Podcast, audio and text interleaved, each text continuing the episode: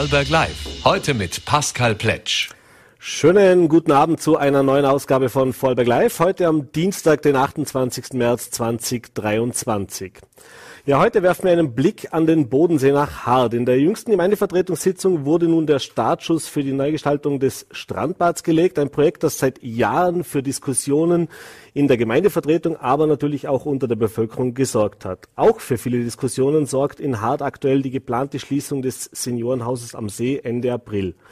Zu diesen und weiteren Themen freue ich mich jetzt sehr, begrüßen zu dürfen den Harder Bürgermeister Martin Staudinger. Schönen guten Abend, danke für den Besuch im Studio. Schönen guten Abend, vielen Dank für die Einladung. Ja, ich habe es gerade erwähnt, äh, das Strandbad bzw. das Bodenseeufer ist ein Thema, das in Hart seit Jahren, wenn nicht gar Jahrzehnten eigentlich die Gemüter äh, erhitzt hat. Und auch da gab es viele Projekte, viel wurde diskutiert, äh, vieles wieder eingestampft. Es gab Bürgerbefragungen, es gab äh, ein Loop, es gab äh, Wettbewerbe, die ausgeschrieben worden sind so richtig dran geglaubt, dass es da kurzfristig was passiert hat, eigentlich schon fast niemand mehr, wenn man sich in Harz umgehört hat. Jetzt, bei der letzten Gemeindevertretungssitzung, äh, wurde ein Beschluss gefasst, mehrheitlich, mit einer großen Mehrheit, glaube 27, 31 Stimmen in, in der Gemeindevertretung haben dem zugestimmt. Jetzt soll es tatsächlich dieses Jahr losgehen mit dem Strandbad Neu, knapp 13 Millionen Euro veranschlagt. Äh, hinter uns sehen wir jetzt auch schon, wie das dann künftig aussehen soll. Vielleicht fangen wir einfach mal damit an. Äh, ja, was waren denn noch die letzten Diskussionspunkte? Es wurde ja auch bis zuletzt äh, sowohl in den politischen Gremien als auch mit der Bevölkerung diskutiert. Was waren diese Diskussionspunkte und was erwartet die Haderinnen und Hader und natürlich auch alle anderen, die das Strandpark künftig nutzen wollen, in der Zukunft?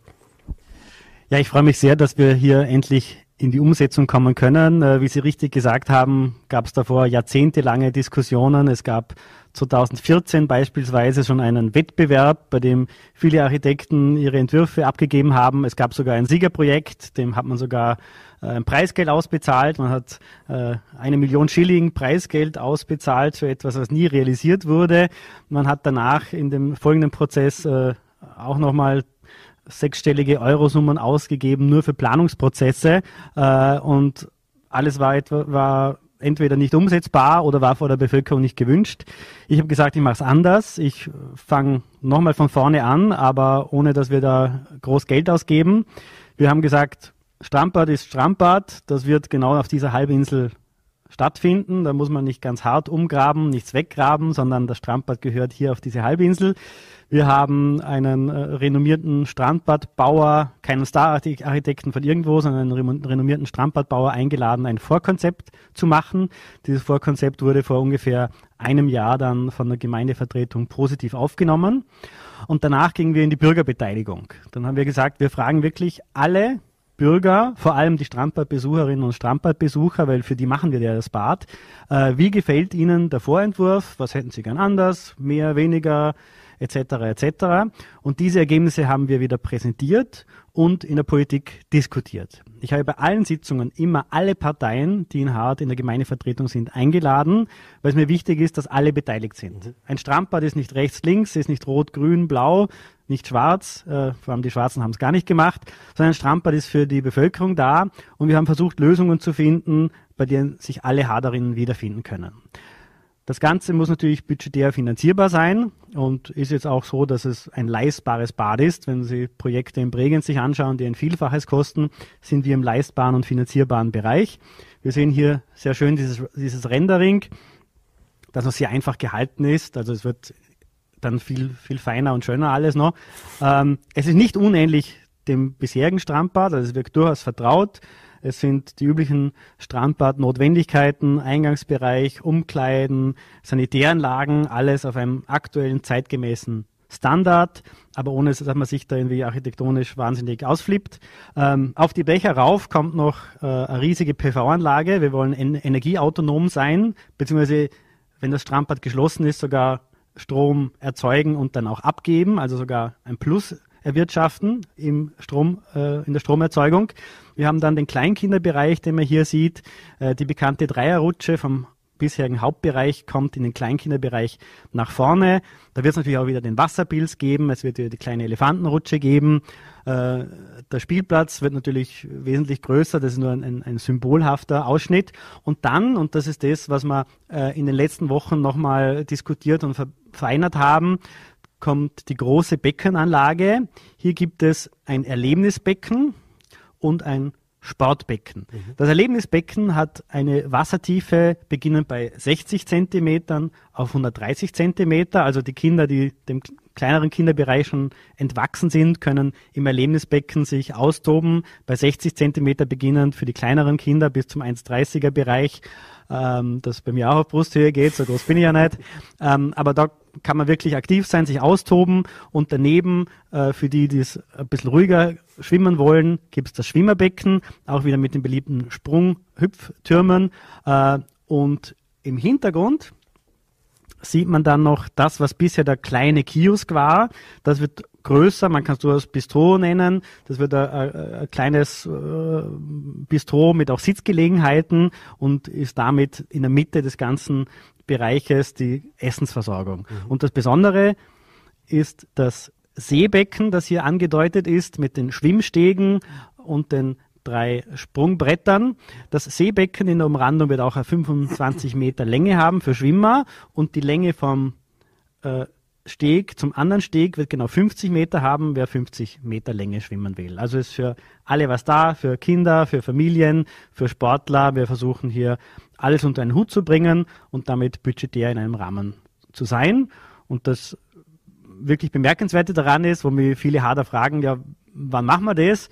Wir wollen das über die Wintersaison machen. Das heißt, wir sperren eine Kleine früher zu, äh, wollen im September schon beginnen mit der Baustelle und dann nächstes Jahr im Juni dann eröffnen. Das heißt, es soll keine Saison komplett ausfallen. Die heurige wird Kleine früher enden und die nächstjährige vielleicht ein paar Wochen später beginnen, aber wir wollen keine Saison komplett verlieren. Mhm. Jetzt, Sie haben es vorher schon erwähnt, es gab viele Projekte, die haben sich natürlich nicht nur mit dem Strandbad befasst, sondern die haben diesen ganzen Bereich des Binnenbeckens äh, bis hinauf auch praktisch zur Kirche, also sprich dieser ganze Seepark, den es jetzt gibt, inkludiert. Äh, da gab es ja auch mit dem Hafen Diskussionen über die Hohenwiele etc., Verlegungen und dass man andere Einfahrten macht ins Binnenbecken und so weiter. Äh, ist das jetzt vorläufig vom Tisch? wir haben gesagt, ähm, Ge Gedanken äh, kann man sich viele machen, ähm, aber man hat sich verzettelt. Man hat äh, den Planungsbereich immer größer und größer und größer gemacht und am Schluss ist gar nichts passiert. Und darum haben wir gesagt, wir fangen mal an Strandbad, weil außer Frage stellt, steht der Standort und die Funktionalität eines Strandbades. Was als nächstes kommt, ist hier vor dem Strandbad, da fehlt momentan das Seerestaurant. Mhm. Ähm, hier diskutieren wir äh, die nächsten Monate, was soll hierher kommen? Soll hier ein normales Restaurant entstehen? Soll es eher Café werden? Wie machen wir die Platzgestaltung? Wollen wir Streetfood anbieten?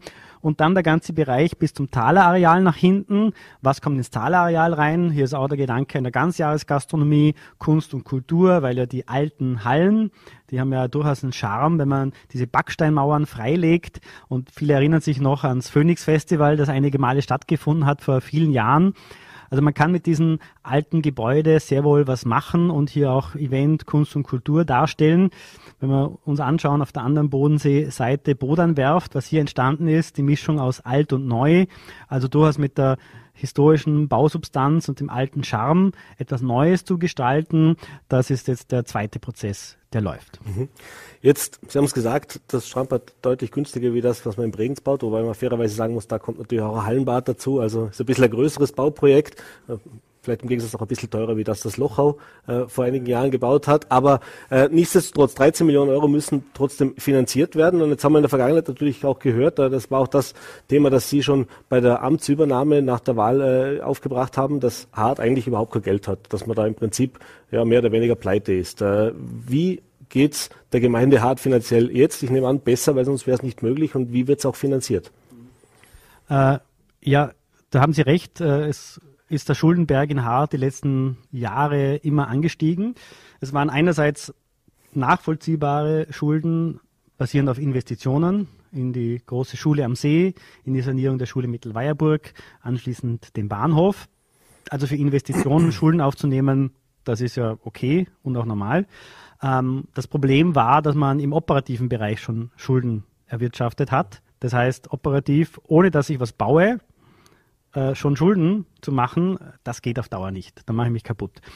Und äh, in dem Jahr, als ich übernommen habe, musste Hart noch eine Zwischenfinanzierung beschließen von über drei Millionen Euro, äh, nur um übers Jahr zu kommen, ohne groß zu investieren. Ähm, das heißt, äh, wenn Sie sich privat vorstellen, ähm, Sie haben Ihr Einkommen jedes Jahr und Sie kaufen keine neue Wohnung, Sie kaufen nicht einmal eine neue Küche ähm, und Sie haben trotzdem im November die Situation, dass Sie einen Kredit aufnehmen mhm. müssen. Ähm, so war das in Hart. Und das habe ich geändert. Hart hat sich jetzt konsolidiert. Äh, wir sind operativ wieder ausgeglichen. Und sehr erfreulich ist der Rechnungsabschluss äh, 2022, also vom letzten Jahr, der ist schon fertig im Entwurf und soll Ende April beschlossen werden. Hier ist uns erstmals gelungen, hat aber auch Einmaleffekte wegen Corona und Verschiebungen von Investitionen, dass wir sechs Millionen Schulden reduzieren konnten und auch dieses äh, Zwischendarlehen, das ich genannt habe, auch nicht gebraucht haben. Also hier sind wir grundsätzlich auf einem guten Kurs, den wir aber sofort setzen müssen, um Spielraum für Investitionen zu haben. Mhm. Lassen Sie uns über ein zweites Thema reden. Ich habe es auch in der Ankündigung schon kurz erwähnt. Äh, letzte Woche hat äh, für Aufregung in der Gemeinde gesorgt, dass das Seniorenhaus am See, also ehemalige das Haus am See heißt es ja jetzt, äh, das Seniorenhaus am See, das bis 2019 noch von der Gemeinde geführt worden ist, dann 2019 an die Senecura übergeben worden ist, äh, dass das jetzt per Ende April überraschend komplett geschlossen werden muss, äh, da es offensichtlich massive Baumängel gibt, da es offensichtlich massiven Investitionsstau auch gibt. Vielleicht zur Erklärung gedacht war ja, dass es einen Neubau und eine Sanierung gibt das aber Step by Step geht. Das heißt, dass die Bewohner nur jeweils ein Stockwerk räumen müssen oder eben in diesen geplanten Neubau ausweichen können. Jetzt wurde recht kurzfristig entschlossen, es muss komplett geschlossen werden. Die Bewohner müssen auf andere Heime verteilt werden. Gesprochen wird von Lauterach und Dornbirn äh, von Seiten der Senecura.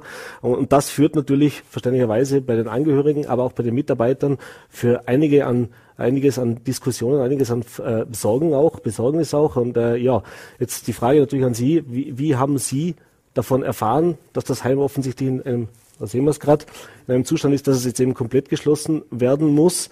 Äh, kann ja auch nicht im Sinne des Bürgermeisters sein, wenn er sagen muss, für die alten Menschen haben wir in Hart jetzt keinen Platz mehr plötzlich. Ja, Sie haben äh, richtig begonnen. Das ist die Senecura, der Heimbetreiber. Ähm, 2019, also ein paar Jahre bevor ich Bürgermeister worden bin, ist noch unter der damaligen ÖVP-Führung verkauft worden. Das Pflegeheim hat der Gemeinde gehört und äh, es ist damals an die Sinekura übergegangen. Das heißt, ähm, es ist nun privatisiert und gehört nicht mehr der Gemeinde.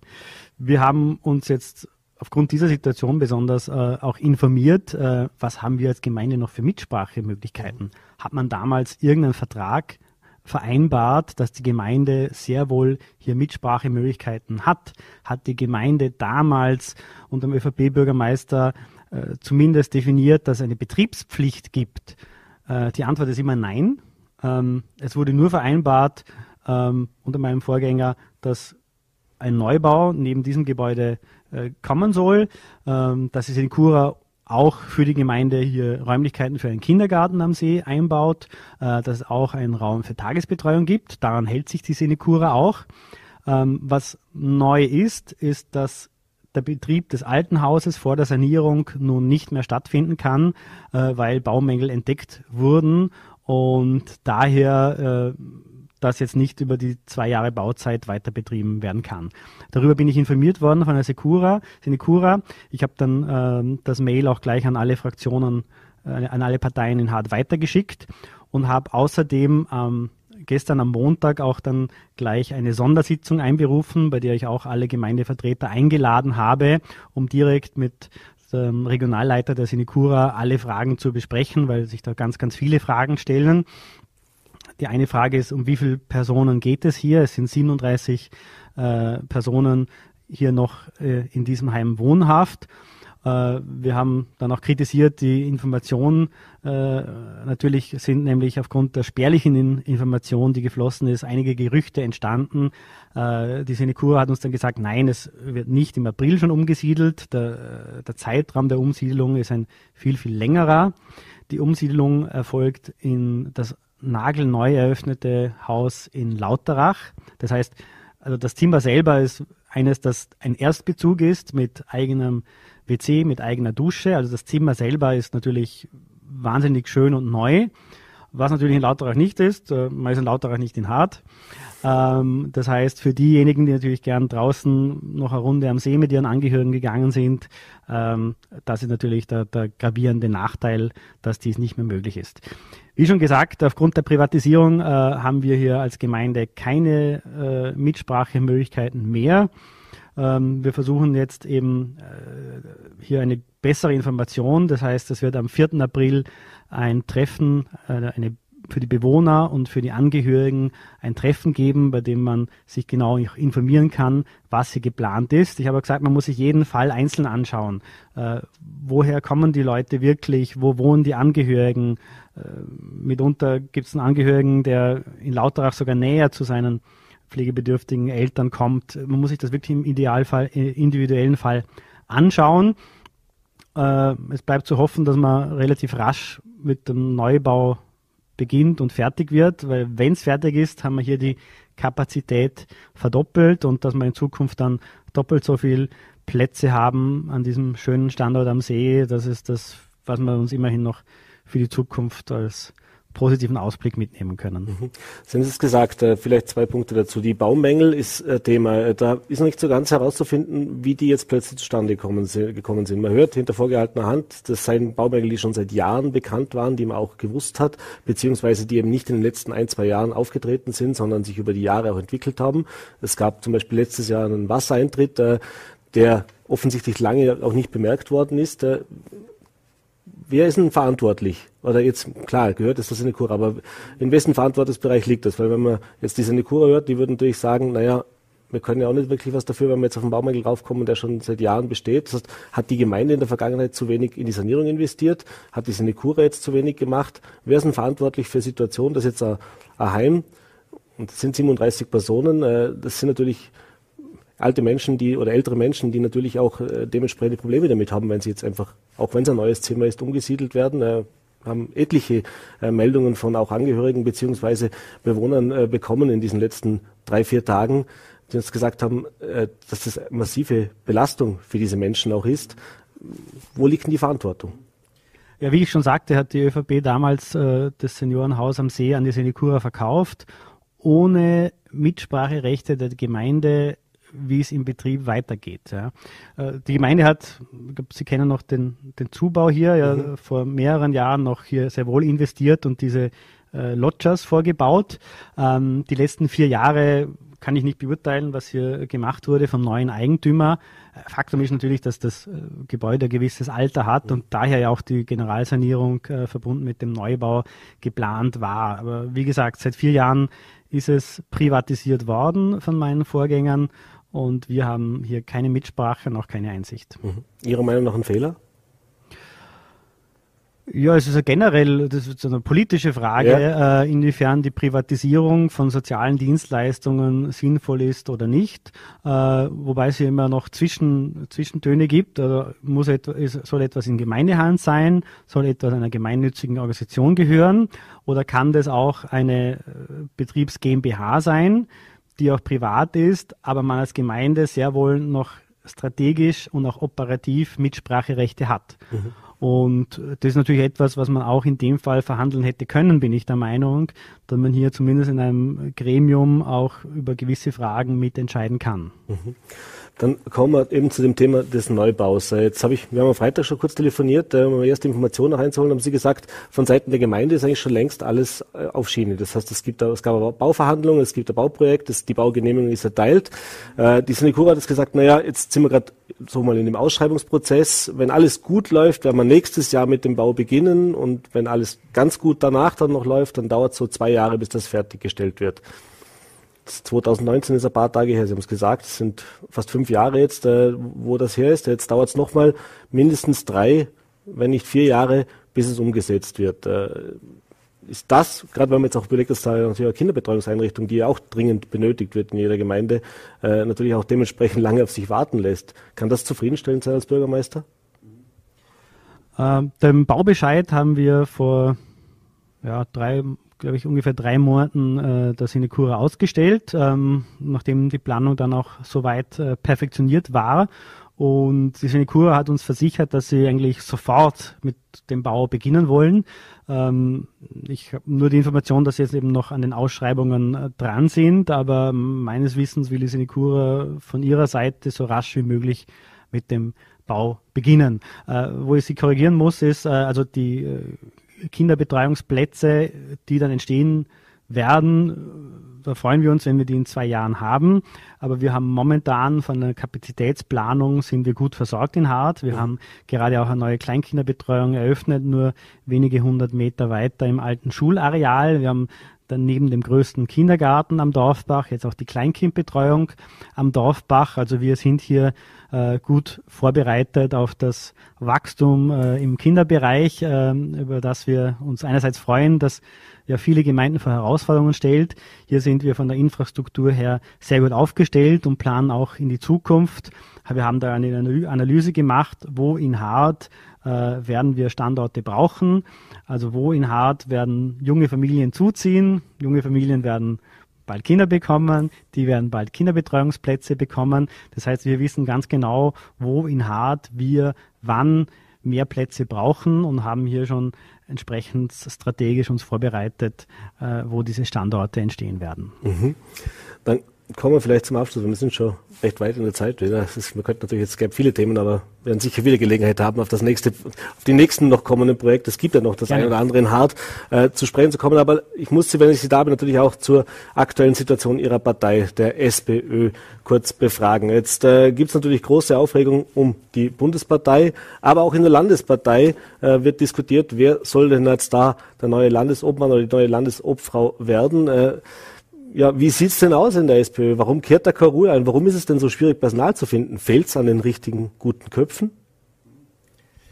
Nein, die Frage, Sie, Sie, fragen, ist es schwierig, Personal zu finden? Auf der einen Seite haben wir, glaube ich, 73 Bewerber äh, für die Bundespartei. Äh, bei Landespartei sieht es dieses Jahr anders aus wie vor zwei Jahren ähm, bei der Bewerbersuche. Ähm, also meine Antwort ist ganz klar, mein Herz, Sie sehen das, äh, schlägt für hart.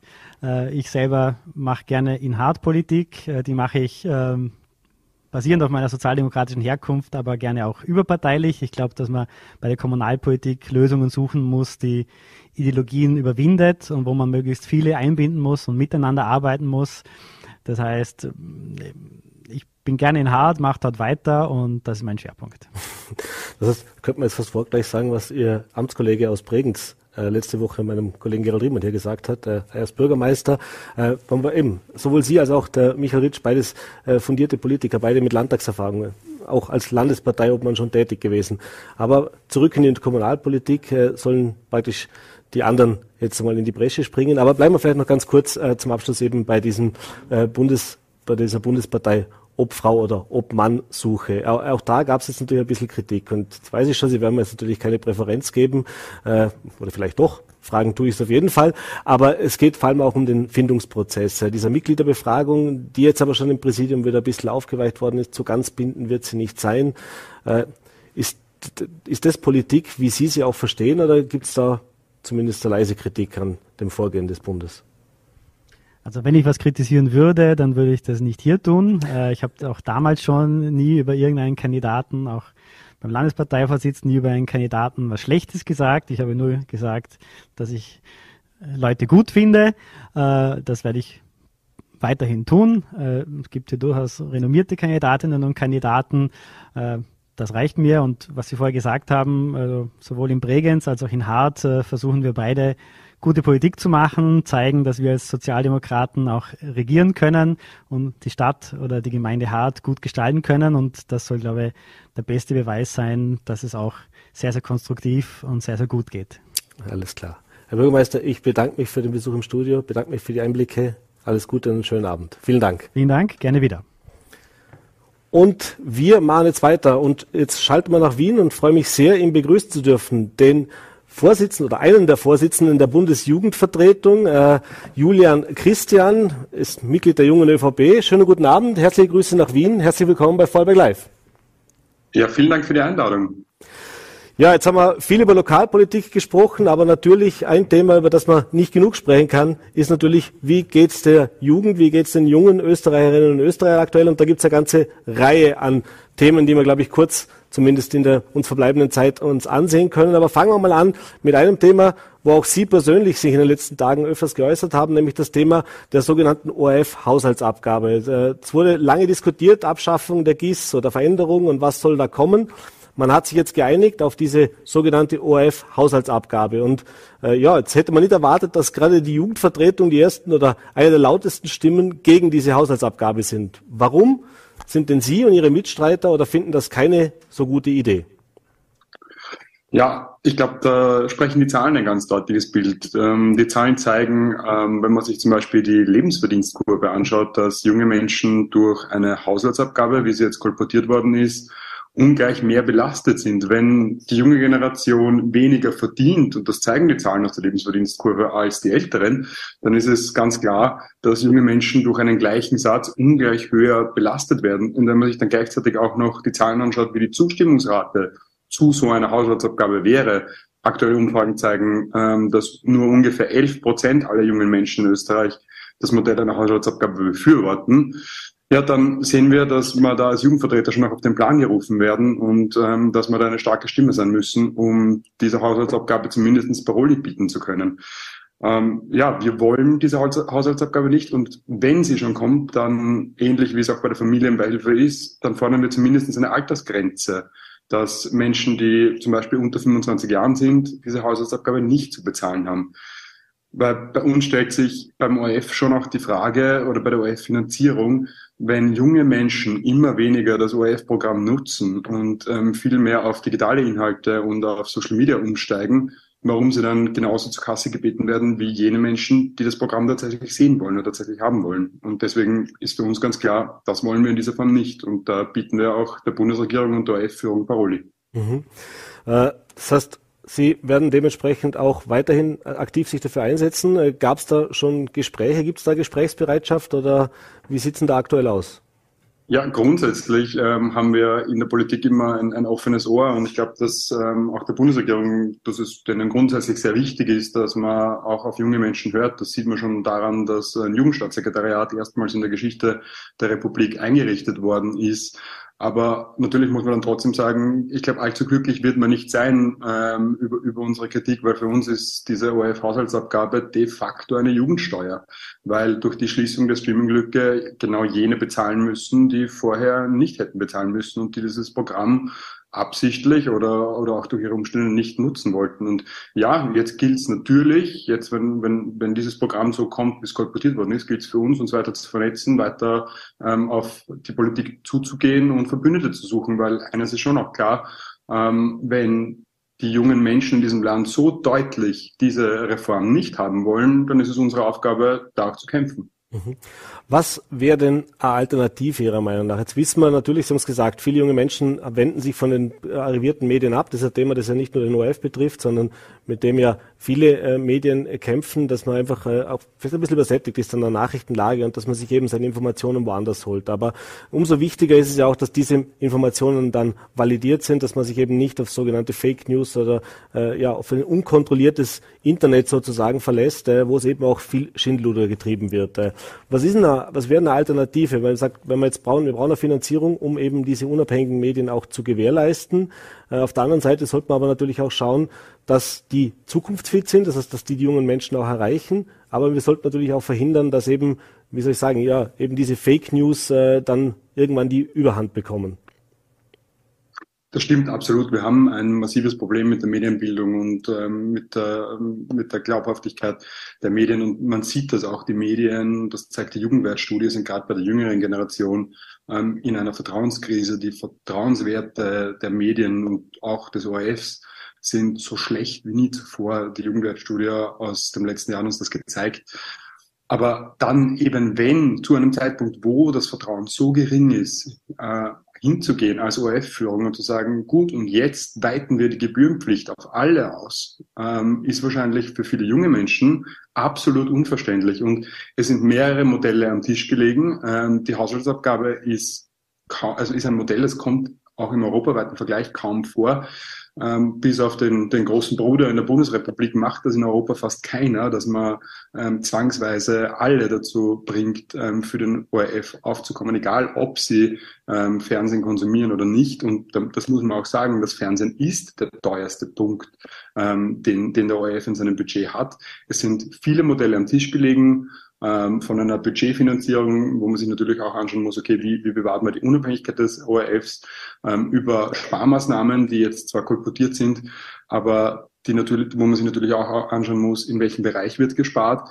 Ähm, ich glaube persönlich, dass die Haushaltsabgabe das schlechteste Modell ist, das man sich hier ausgesucht hat, weil allen in die Tasche zu greifen kann in einer Zeit, in der sowieso alles teurer wird und in der ähm, besonders junge Menschen äh, unter immensen finanziellen Belastungen leiden, keine Alternative sein. Und deswegen halte ich diese Reform für den absolut falschen Zugang, für politischen falschen Zugang und ich appelliere dringend an die Politik, sich hier nochmal andere Modelle anzusehen. Es gibt viele Länder in Europa, die einen anderen Weg gehen. Ich sehe nicht ganz ein, warum in Österreich genau dieses Modell gewählt werden muss. Mhm. Über die anderen Sorgen und Nöte wollen wir uns nachher noch kurz bleiben wir noch abschließend ganz kurz jetzt bei dem bei dieser Haushaltsabgabe beziehungsweise bei dem Vertrauen der Jugend auch in die Medien. Äh, Sie haben gesagt, äh, Medienbildung ist ein Thema, das angesprochen werden äh, sollte. Wie schaffen es denn die, die, soll ich sagen, vermeintlich unabhängige Medien, vermeintlich auch seriöse Medien, äh, oder wie können wir es schaffen, dass dieses Vertrauen zurückgewonnen wird, beziehungsweise auch das reflektierte Wahrnehmen der Jugendlichen, was ist jetzt wirklich Nachrichten, was ist äh, praktisch fundiert und recherchiert und was ist eben auch viel Stimmungmache, Polemik, beziehungsweise eben auch Fake News. Ich glaube, da hat die Bundesregierung einen extrem guten Schritt gesetzt und eine Digitalisierungsoffensive geschaffen ähm, und auch die Digitalisierung der Medien gefördert, um auch junge Menschen zu erreichen. Ich glaube, das war ein richtiger Schritt und ich glaube, das begrüßen auch wir als Bundesjugendvertretung. Ähm, der Punkt ist schon auch, ähm, junge Menschen suchen sich ihren Medienkonsum nun einmal selber aus und am Ende des Tages ähm, ist jungen Menschen, sind jungen Menschen Werte wie Demokratie und Rechtsstaat natürlich auch wichtig. Auch das zeigen die Jugendwertstudien ähm, und auch das belegen die Zahlen, dass man dort nicht in ein Loch fällt ähm, und dass man gerade den Jüngsten, also den Kindern und Jugendlichen, ähm, gerade auch in der Schulbildung mitgibt, okay, ähm, welchen Quellen kann ich vertrauen, was muss ich kritisch hinterfragen, was kann ich glauben, ähm, wo sollte ich noch einmal ein Auge drauf werfen. Das spiegelt sich jetzt auch in den Lehrplänen wieder. Ähm, auch das Bildungsministerium hat einen klaren Zugang gesetzt, zu sagen, okay, die Lehrpläne müssen auf Medienbildung einen verstärkten Fokus legen, um dafür zu sorgen, dass junge Menschen hier nicht in eine Falle tappen. Und ich glaube, das sind auch die richtigen Zugänge und ich glaube, das funktioniert auch und funktioniert zunehmend besser. Nur auf der anderen Seite kann man natürlich, ähm, darf man diese Debatten nicht vermischen. Beim einen geht es darum, wie bereite ich junge Menschen auf ein Leben in einer digitalen Welt vor und bei dem anderen geht es darum, liege ich äh, mit einem System jungen Menschen auf der Geldtasche, von dem sie weniger profitieren als alle anderen. Und ähm, ich finde es einigermaßen absurd, dass dann äh, zum Teil von politischer Ebene ausgesprochen wird über den, den großen ORF-Rabatt, ähm, weil wenn man sich ansieht, ähm, der ORF wird wahrscheinlich gerade im Osten Österreichs, Vorarlberg hat da eine, eine, eine andere Rolle oder eine Vorreiterrolle, weil Vorarlberg zusätzlich auch noch die ORF-Landesgebühren abgeschafft hat. Aber im Osten Österreichs wird es viel, vielfach so sein, dass junge Menschen nicht nur diese kolportiert sind ungefähr 15 Euro im Monat für den ORF zahlen werden müssen, sondern zusätzlich auch noch Landessteuern. Ähm, das ist natürlich ähm, in einer Situation, in der ein meinem ersten Lehrjahr ungefähr 720 Euro als Einzelkaufmann verdient, Einzelhandelskaufmann verdient, ähm, und danach in einer Situation ist, wo man über 200 Euro im Monat äh, im Jahr für den OF bezahlen muss, ist das schon ein krasses Missverhältnis, gegen das man sich stellen muss. Äh, Gerade wenn man sich anschaut, okay, ähm, ich, ich beginne eine Lehre und soll dann in der ersten Woche im Jahr nur für den ORF arbeiten und nur für die Gebühren, die mir der, der ORF beschert, das ist nicht fair. Und ich glaube, diese zwei Debatten, auf der einen Seite Medienbildung und wie bereite ich junge Menschen aufs Leben vor und auf der anderen Seite, warum gibt es jetzt diese neue Jugendsteuer zugunsten des ORFs, das sind zwei getrennte Debatten und die muss man auch getrennt führen. Mhm. Dann kommen wir vielleicht noch zu zwei anderen Punkten, äh, die natürlich, wenn wir sie schon hier haben, auch äh, gerne diskutieren wollen. Das eine ist das Thema, was wir gerade heute und gestern jetzt auch in Wien wieder gesehen haben, das aktuelle Thema des Klimaschutzes, der Proteste um den Klimaschutz. Auch das ist sehr politisch aufgeladenes Thema, das auch will ich sagen, immer ein bisschen mehr an Brisanz dazu gewinnt, der ihn über die letzten Wochen und Monate äh, verfolgt hat.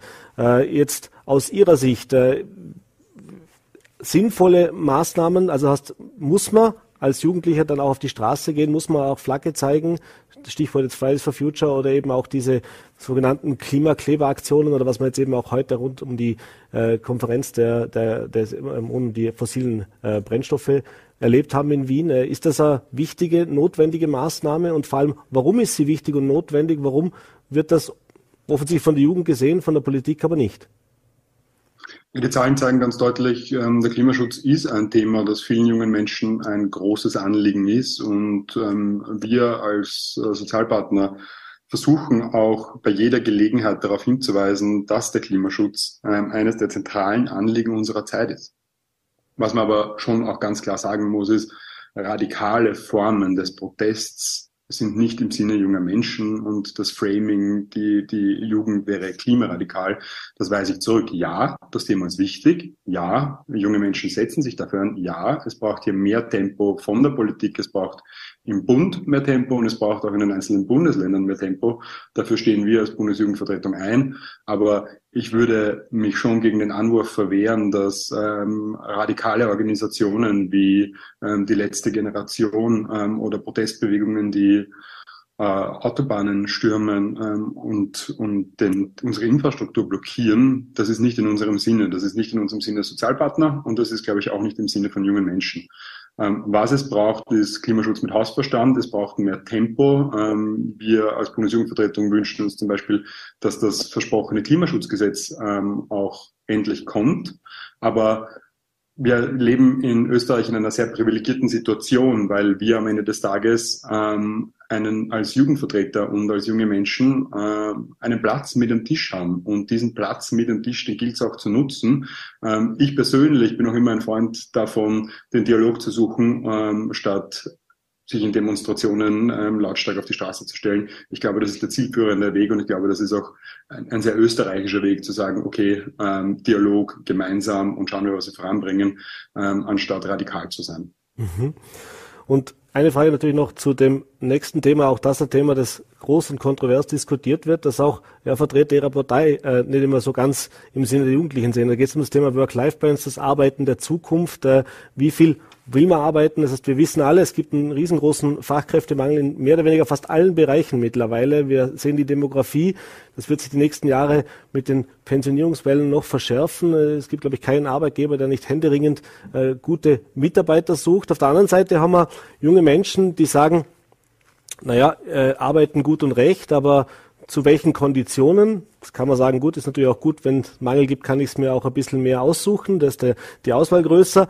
Aber was natürlich ein großes Thema ist und was wir immer wieder hören, ist, dass junge Menschen sagen, naja, ich würde lieber vier Tage Woche arbeiten, ein bisschen weniger Stunden arbeiten, mehr Work-Life-Balance haben. Äh, wie sollen das zusammengehen? Ist das tatsächlich so, dass die Jugend in Anführungszeichen, ist klar, wir, wir wir pauschalisieren natürlich hier immer ein bisschen in dieser, äh, in dieser Diskussion, aber, aber grundsätzlich, äh, dass die Jugend im, im Sinne dessen einfach sich um, in, äh, umorientiert hat sozusagen, dass da jetzt andere Werte auch zählen? Das glaube ich schon, dass wir hier einen Wertewandel haben im Vergleich zu Generationen vor uns. Das bedeutet aber grundsätzlich nicht, dass junge Menschen weniger arbeiten. Ich glaube, ähm, oder ich bin fest davon überzeugt, dass junge Menschen ihren Tag anders nutzen wir haben, die Zahlen zeigen, wir haben ungefähr zwei Stunden weniger Wochenarbeitszeit im Vergleich noch vor, vor, vor zehn Jahren. Das bedeutet, das sind jetzt keine eklatanten Mängel. Ähm, zwei Stunden sind grundsätzlich auch durch den technologischen Fortschritt, den wir erleben, ähm, handelbar und machbar. Aber ja, wir haben hier eine, eine Werteverschiebung. Junge Menschen engagieren sich ähm, irrsinnig stark ehrenamtlich. Nicht alle, nicht all die Arbeit, die junge Menschen leisten, ist auch bezahlt. Ähm, wir ähm, arbeiten viel im Care-Bereich. Wir haben ähm, viel in der außerschulischen Kinder- und Jugendarbeit zu tun. Viele junge Menschen ähm, engagieren sich eben in Vereinen für die Gesellschaft ähm, innerhalb von NGOs oder ähm, in, in politischer Verantwortung. Das, das, da haben wir in Europa auch eine Art Alleinstellungsmerkmal, weil wir so eine breite Verankerung haben. Und ja, diese ehrenamtliche Arbeit hat natürlich auch einen gesellschaftlichen Wert abseits des klassischen Arbeitens. Aber grundsätzlich ähm, finde ich diese Debatte manchmal irreführend, weil man hat dann, wenn man den Kommentatoren so lauscht, manchmal das Gefühl, junge Menschen wären faul. Das sind sie nicht. Ähm, am Ende des Tages geht es um zwei Stunden Wochenarbeitszeit. Das ist nicht wahnsinnig viel und junge Menschen suchen Arbeit und suchen gut bezahlte Arbeit. Und ja, ähm, Sie haben es vorher angesprochen, es geht aber eben auch um Bedingungen. Wir, wir leben jetzt eben auch in der privilegierten Situation, darüber sprechen zu können. Ja, der Arbeitsmarkt braucht, braucht uns hängeringend. Zu welchen Bedingungen möchte ich denn arbeiten? Und wir haben in Österreich Gott sei Dank die Situation, dass wir ein Land sind mit einem sehr breiten Mittelstand. Und dass junge Menschen auch diesen Anspruch stellen und sagen, ja, ich möchte arbeiten zu diesen und jenen Bedingungen, aber dann möchte ich auch Teil dieses Mittelstands sein. Und dass gerade diese Situation dazu beitragen kann, dass Arbeitsverhältnisse, die nicht in Ordnung sind ähm, oder die nicht gut bezahlt sind ähm, oder die nur in schlechten Rahmenbedingungen funktionieren, jetzt gerade ein Problem haben, das ist nicht das Schlechteste. Und ich glaube auch, dass der technologische Fortschritt, den wir gerade alle erleben, ähm, viele von diesen Problemen von alleine regeln wird, weil die Automatisierung und die Digitalisierung sind schon auch Faktoren, die viele gerade schlecht bezahlte oder prekäre Arbeitsverhältnisse einfach obsolet machen werden. Und ja, ich glaube, für uns, wir leben gerade in einer Situation, in der die wirtschaftlichen Rahmenbedingungen irrsinnig schwierig sind, aber am Arbeitsmarkt für junge Menschen herrschen gerade gute Arbeitsbedingungen und da müssen wir auch als junge Menschen schauen, dass wir das Beste rausholen, das Beste an Bedingungen und ja, auch das Beste an monetärer Unterstützung und Entlohnung, weil am Ende des Tages wissen wir, ja, wir haben einen Wert. Mhm. So praktisch das Ende der Generation Praktikum hin zu äh, dem wertschätzen auch, aber jetzt vielleicht eine äh, Frage, die auch immer wieder aufkommt, ist das natürlich auch so, äh, dass junge Menschen uns dann auch sagen, ja, warum sollte ich denn äh, Vollzeit arbeiten, warum sollte ich denn wirklich arbeiten, wenn ich mir dann am Ende eh nichts leisten kann? Stichwort Teuerung, Stichwort leistbares Wohnen. Es ist ja deine Punkt eben, was die Work-Life-Balance angeht oder eben auch meine anderen Verpflichtungen, Hobbys oder ehrenamtlichen Tätigkeiten, die ich machen will. Das andere ist aber natürlich auch so ein bisschen diese Zukunftsangst. Äh, wie massiv ist denn die verbreitet? Beziehungsweise äh, wie, wie, ja, wie würden Sie das auch einschätzen? Äh, welchen Anteil hat das, dass wir tatsächlich jetzt in einer Situation sind, die auch die ältere Generation ja so nicht kennt, aber wo man jetzt nicht mehr, weiß, was ist in zehn Jahren, was ist in fünf Jahren, werde ich mir überhaupt jemals eine Wohnung, ein Haus äh, noch leisten können von dem, was ich da äh, beim Arbeiten verdiene? Ja, das ist tatsächlich eine relativ schwierige Situation, weil meine Generation oder unsere Generation die erste Generation seit dem Zweiten Weltkrieg ist, die nicht mehr daran glaubt, dass wir es besser haben werden als unsere Eltern und Großeltern. Das ist tatsächlich neu, sowas gab es davor nicht. Und ja, deswegen fordern wir auch immer wieder ein, es braucht bessere Rahmenbedingungen. Wir haben das jetzt ähm, gesehen in der Debatte rund um die Kreditvergabe für junge Menschen, die sich das erste Eigenheim schaffen wollen. Das ist etwas, was wir als Bundesjugendvertretung sehr begrüßen, weil damit man uns anspornt dazu, unser Bestes zu geben. Und ich glaube, das ist schon auch der Anspruch vieler junger Menschen, muss man natürlich auch die Rahmenbedingungen dafür schaffen, dass junge Menschen ihr Bestes geben können. Weil wir als junge Generation sehen es natürlich nicht ganz ein, warum für uns der Traum vom Haus im Grünen und ähm, die, die Familie und ein gut bezahlter Job ausgeträumt sein soll. Das ist nicht ganz fair und daher braucht es einfach auch Unterstützung aus der Politik, ähm, dass junge Menschen sich das Leben leisten können. Ich bin sehr froh über die Initiativen, die da seitens der Jugendstaatssekretärin und der Bundesregierung gesetzt werden, dass man sagt, okay, wir müssen junge Familien fördern, wir müssen junge Menschen weiterhin ähm, ein Leben ermöglichen, wie es die Generation davor auch hatte. Aber das braucht natürlich irrsinnig viel Kraftanstellung und ja, das braucht auch monetäre Mittel. Also da, das ist ganz klar. Und dass wir in dieser Situation leben, wo wir uns nicht mehr sicher sein können, ob wir diesen Wohlstand erhalten können, das ist natürlich tragisch und da brennt der Hut, so offen muss man sein. Mhm. Wir sind leider schon am Ende der Zeit. Es gäbe wahrscheinlich noch viele andere Themen, die wir besprechen. Das können wir gerne auch bei einer anderen Gelegenheit dann gerne tun. Äh, für heute muss ich leider sagen, vielen Dank oder sage ich es mal, vielen Dank für die Zeit, die Sie sich genommen haben. Sende liebe Grüße nach Wien, alles Gute und einen schönen Abend. Vielen Dank für die Einladung. Und das war's mit unserer heutigen Ausgabe von Vorarlberg Live. Äh, bedanke mich fürs Dabeisein und wie gehabt, wenn Sie mögen, sind wir morgen wieder da, 17 Uhr, Full AT, VNAT und Ländle TV. Bis dahin einen schönen Abend, machen Sie es gut.